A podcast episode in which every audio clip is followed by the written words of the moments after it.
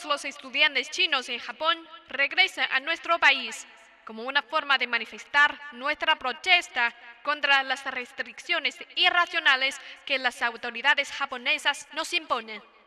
¿Quiénes están de acuerdo conmigo? ¿Quiénes en contra? De acuerdo. ¡A favor! Pero quedándonos aquí, también podremos continuar con nuestra lucha. ¡Silencio! ¡Silencio!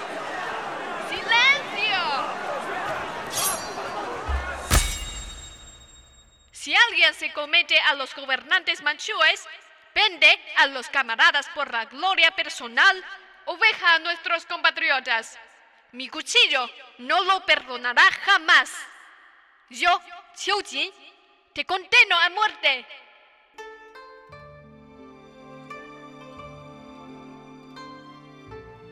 Descubra los poetas chinos más distinguidos y las historias que esconden entre sus versos. Más allá de los poemas, una producción de Onda China.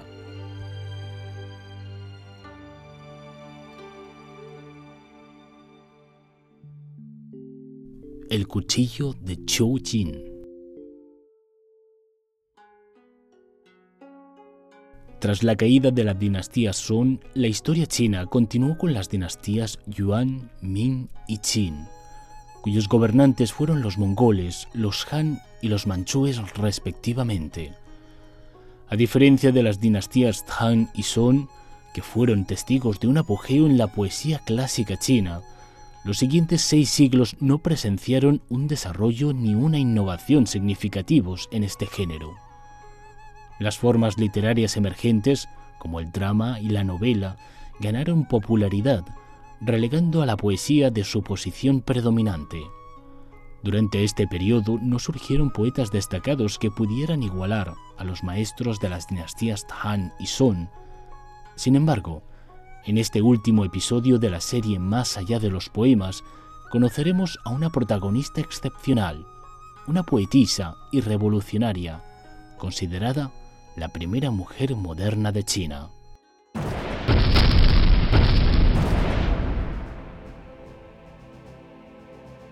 Los británicos irrumpieron en el imperio Qin en 1840 con su flota de guerra marcando el comienzo de un periodo tumultuoso para China. Después de una serie de derrotas militares y la firma de varios tratados desiguales, China, que se había mantenido aislada del mundo durante siglos, se dio cuenta de que el mundo exterior había evolucionado de una manera que estaba más allá de su imaginación. Desde líderes políticos hasta intelectuales y trabajadores, muchos chinos comenzaron a preocuparse por el destino de su nación y de su pueblo. La pregunta que todos se planteaban era, ¿hacia dónde debería dirigirse China? A medida que cada vez más personas se daban cuenta de la necesidad de un cambio, surgieron numerosas respuestas, pero nadie sabía cuál era la correcta. Chiu Jin nació en 1875. Tanto su abuelo como su padre se desempeñaron como funcionarios a nivel municipal de la dinastía Qin. La familia gozaba de una situación económica acomodada y vivía en un ambiente relativamente libre y abierto.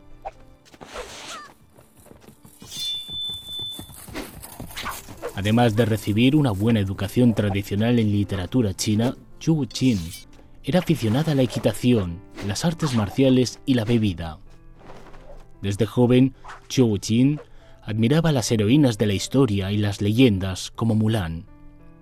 Cuando tenía 21 años, siguiendo la voluntad de sus padres, se casó con un hombre llamado Wang Tingyun, quien era el hijo del comerciante más rico de la localidad.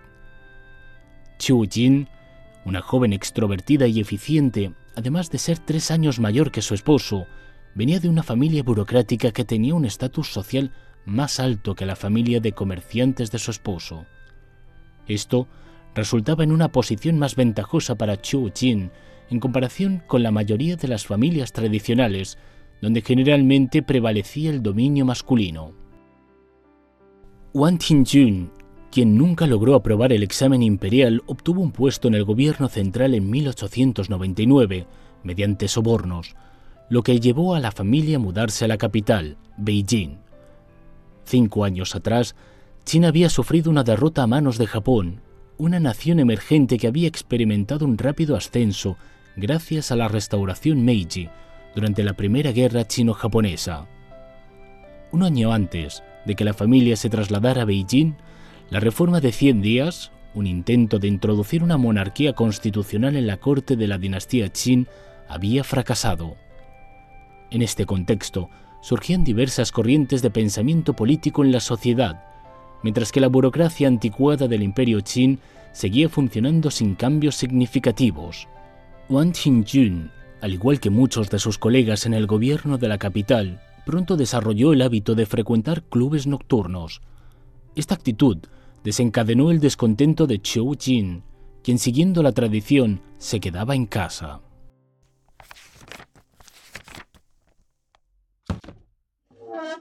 Bah, ¿qué diablos hace día y noche?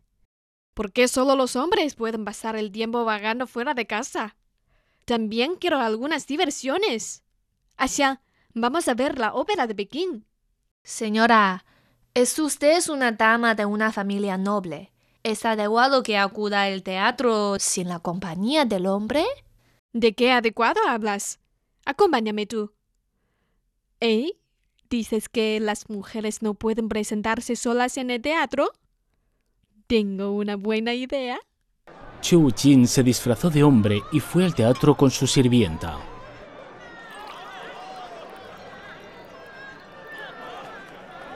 Bienvenido, señor. Eh, eh, ¿Señorita? Es señora. Es la señora de Wang Tingjun, ¿no? La propia señora Wang. ¿Por qué se presenta sola en este tipo de lugar? ¿Dónde se encuentra su esposo? Wang Qingjun enfureció al enterarse de esta noticia. Es demasiado. En todo el barrio se comenta que la mujer de Wang Qingjun no sigue las normas de conducta para las mujeres. Me has avergonzado. Normas de conducta para las mujeres. ¿Hay algunas normas para los hombres? ¿Tú cómo te atreves? ¿Ahora también me golpeas? Wang Qingjun recurrió a la violencia, pero no imaginó que Chu Jin, practicante de artes marciales desde niña, se atrevería a devolverle los golpes. Tras la pelea, la irada mujer abandonó la casa para alojarse en un hotel. Aunque ambos se reconciliaron al final, una enorme zanja se creó entre la pareja.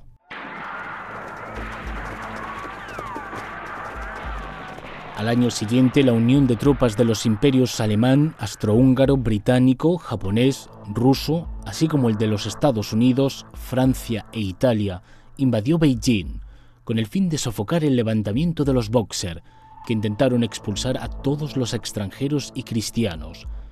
La corte de la dinastía Qin, encabezada por la emperatriz Cixi, huyó de la capital en pánico. Como consecuencia de este incidente conocido en la historia china como el desastre de 1900, China se vio obligada a aceptar el protocolo Boxer, que impuso muchas cláusulas humillantes como una enorme suma de indemnización y el permiso del acantonamiento de tropas extranjeras en el territorio chino. La familia de Chiu Jin abandonó la capital para evitar la guerra, pero regresó más tarde. Esta vez, Chiu Jin se hizo amiga de varias mujeres, incluida Tang Chunying, quien se convirtió luego en la primera fémina en integrar la Liga Unida China, una sociedad de resistencia clandestina, y Wu Triyin, su amiga de por vida. La nación está al borde del abismo y yo no puedo hacer nada sino encerrarme en la casa. Me siento como una sirvienta. No, una prisionera. ¿Acaso es este mi destino? Solo nosotras las chinas creemos en un destino inalterable. No lo creen las mujeres de Occidente ni de Japón. Tampoco lo creo. ¿Me puedes explicar con más detalles? No soy capaz de explicártelo bien, pero creo que estos libros te iluminarán. Influida por estas mujeres ilustres, Chou Jin leyó numerosos libros, tanto de autores chinos como extranjeros, que abordaban temas de libertad, igualdad y feminismo, así como diversas propuestas para revitalizar al país. A partir de estas obras forjó su propia respuesta a la cuestión del destino de la mujer y de la nación. Adoptó un nombre de estilo, Qin Xiong, que significa superar al macho, y se autodenominó Caballera del lago Jianghu. En sus obras líricas, Chu Jin criticó en términos enérgicos la sociedad caracterizada por la desigualdad de género, señalando que las normas de conducta tradicionales, establecidas por hombres, imponían restricciones excesivas y unilaterales a las mujeres.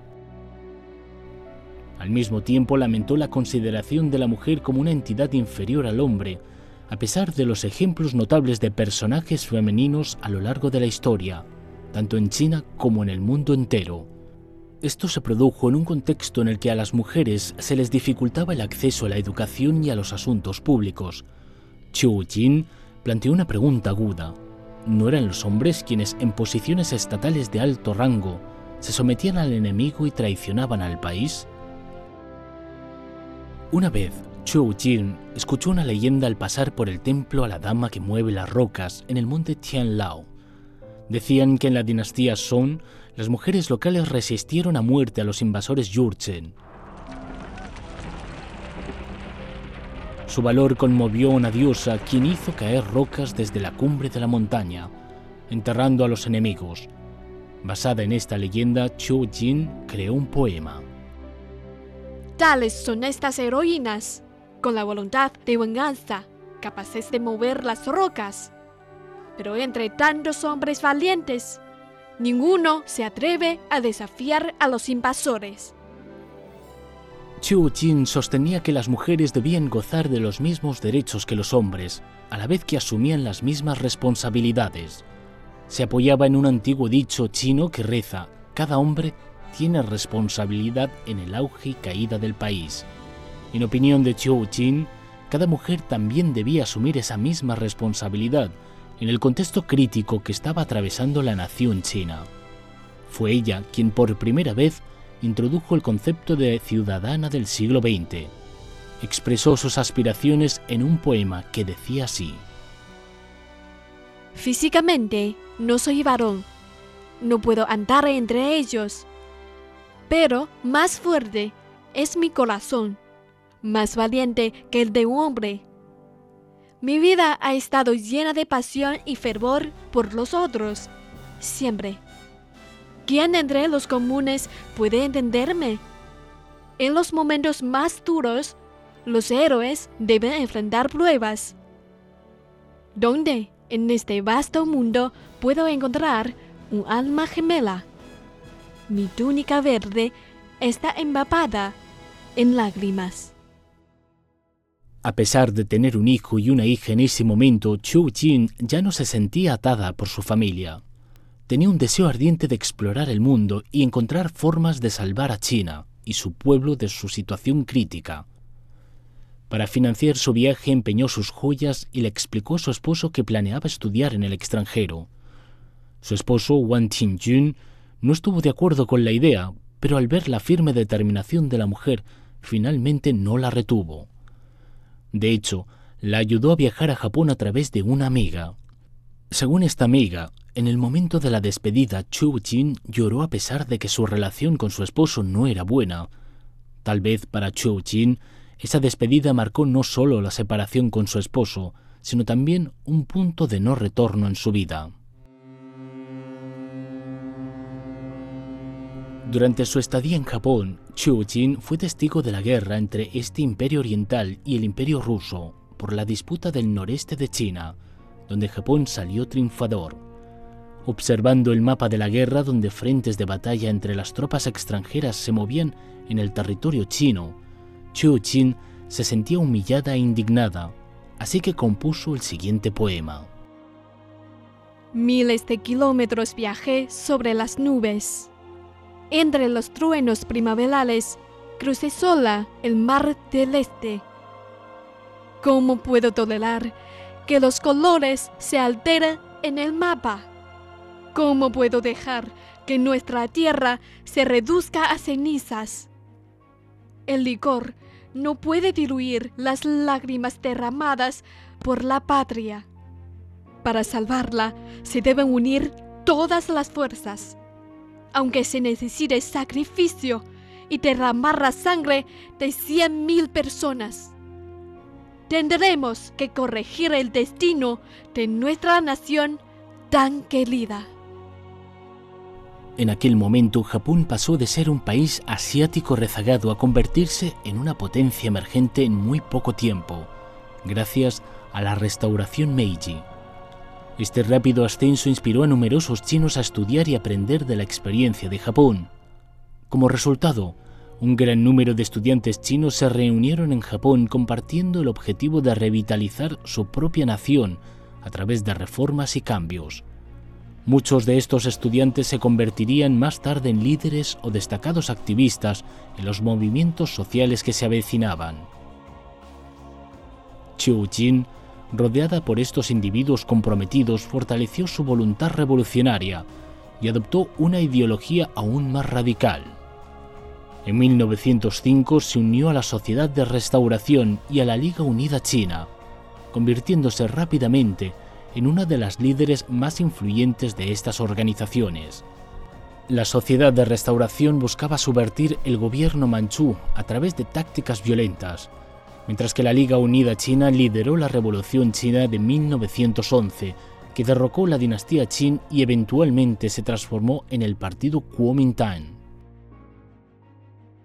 En 1905, a solicitud de la Embajada del Imperio Qin en Japón, que se percató de las anormalidades que estaban ocurriendo en el ámbito estudiantil, el gobierno nipón promulgó varias reglas discriminatorias para restringir la entrada y la matrícula de estudiantes chinos, así como sus actividades. En cuanto a la actitud que debían tomar ante estas reglas, los estudiantes se dividieron en dos facciones, los radicales, liderados por Chu Jin, que proponían manifestar su propuesta abandonando Japón de inmediato, y los conservadores, aquellos más experimentados que proponían quedarse para continuar la lucha dentro de Japón. La divergencia entre ambos bandos se agudizó hasta llegar a confrontaciones físicas e incluso peleas con armas blancas en la calle. Los medios locales reprocharon y ridiculizaron estos incidentes. El 8 de diciembre, Chen Tianhua, una destacada figura entre los estudiantes en Japón, se suicidó en protesta contra los actos violentos de sus compatriotas y para despertar la unidad entre los estudiantes chinos. Sin embargo, la disputa se intensificó aún más en su funeral.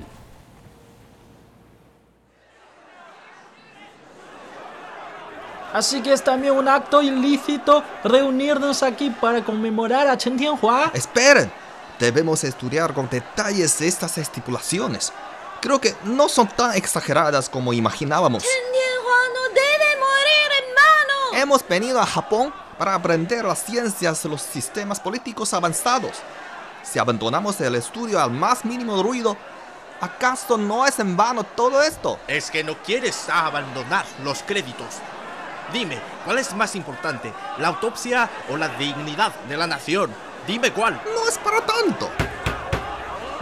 Escúchenme. Propongo que todos los estudiantes chinos en Japón regresen a nuestro país como una forma de manifestar nuestra protesta contra las restricciones irracionales que las autoridades japonesas nos imponen. ¿Quiénes están de acuerdo conmigo? ¿Quiénes en contra? De acuerdo. ¡A favor! ¡De acuerdo! Pero quedándonos aquí, también podremos continuar con nuestra lucha. ¡Silencio! ¡Silencio!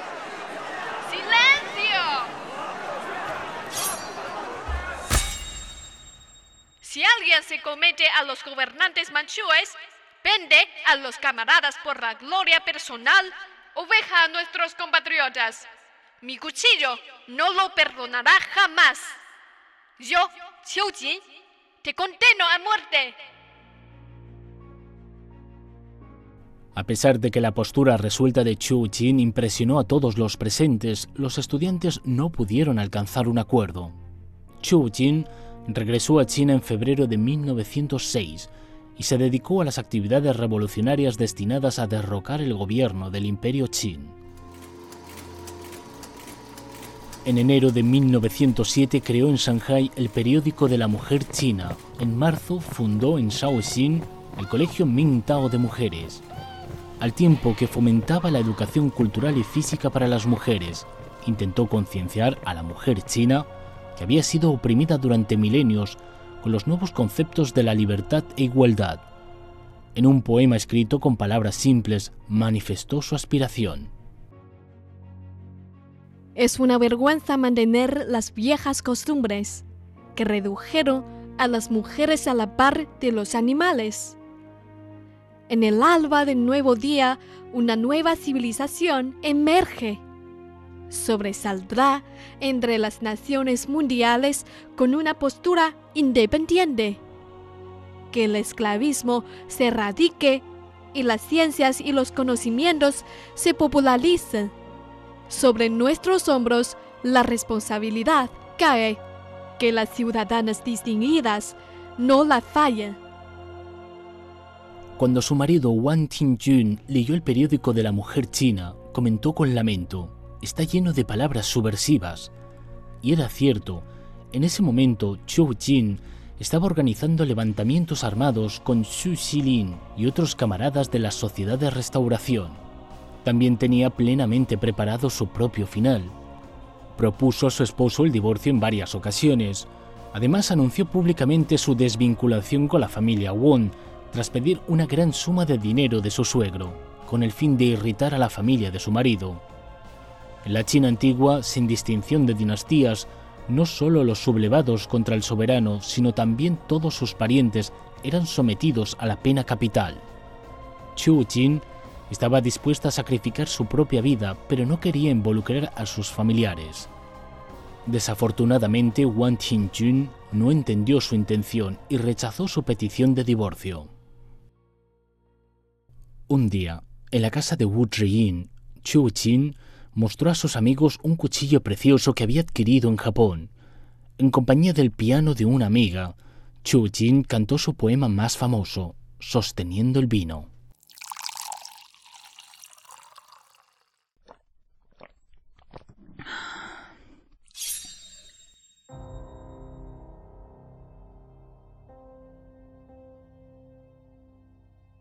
No te resientas por adquirir un cuchillo preciso por mil monedas de oro.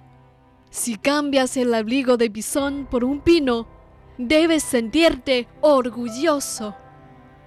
Cuida bien tu sangre ardiente en el pecho, porque al derramarla se convertirá en un torrente muy poderoso. En julio de 1907, varios levantamientos de pequeña escala organizados por la Sociedad de Restauración fracasaron. Por su parte, Su Xilin fue ejecutado tras asesinar a un gobernador provincial.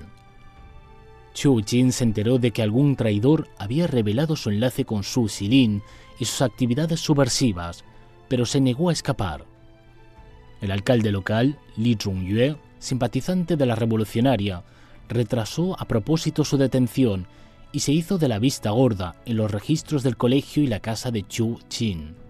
Tampoco quiso aplicarle torturas y le permitió escribir una confesión por su propia voluntad.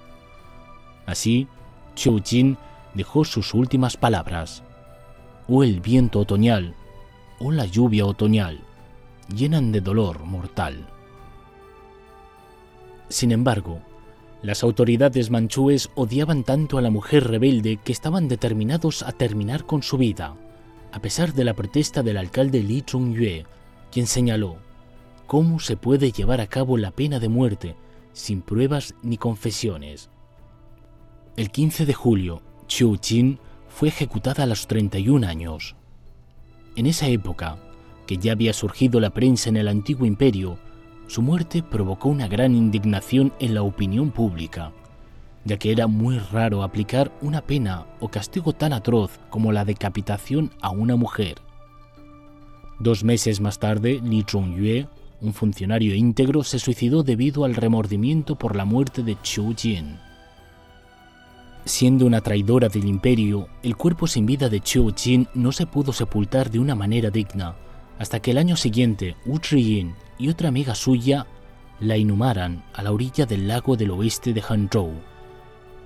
Tres años después, La dinastía Qin se derrumbó en la Revolución de 1911 y la República de China quedó fundada, dando término a la monarquía absoluta que había reinado en China durante dos milenios.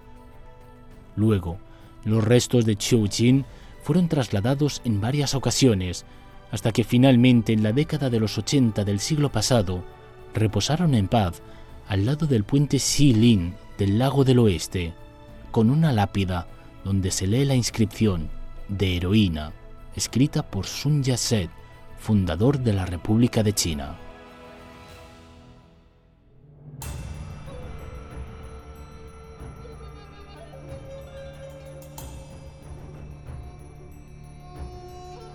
Aunque decimos que la poesía clásica china nunca logró revivir su apogeo de las dinastías Han y Song, todavía nos conmueven el talento heroico de Qiu Jin y los emocionantes versos como Oh cielo.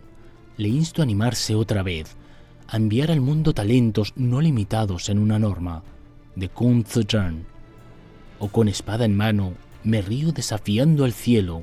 Mi coraje y resolución son como dos montañas Kunlun, indiferentes a la vida o a la muerte, de Tan Zhong. Entre estos versos suenan los ecos de las recitaciones de Li Pai, Tu Fu, Su Shi y Xin Chi incluso el clamor de Chu Yuan y el canto de los ancestros de los chinos como A Zhen y A Qian. Podemos escuchar y comprender su búsqueda por la verdad, su aspiración hacia la paz y la felicidad, su alabanza por el amor sincero, su simpatía por el pueblo y su devoción con la patria.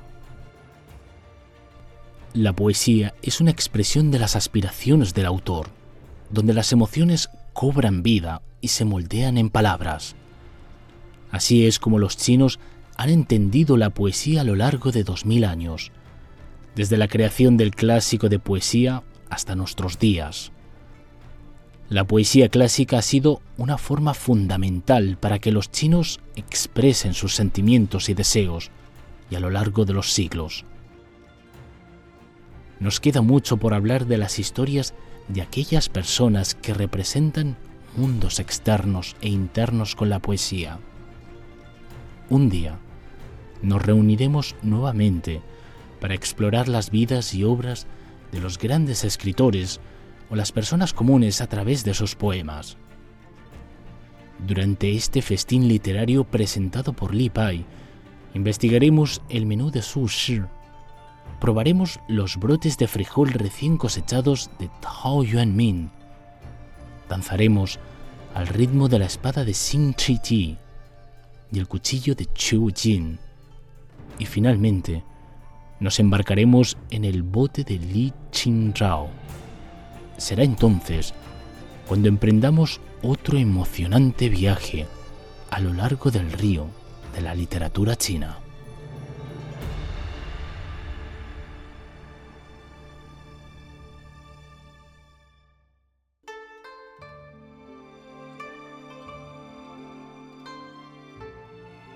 Descubra los poetas chinos más distinguidos y las historias que esconden entre sus versos.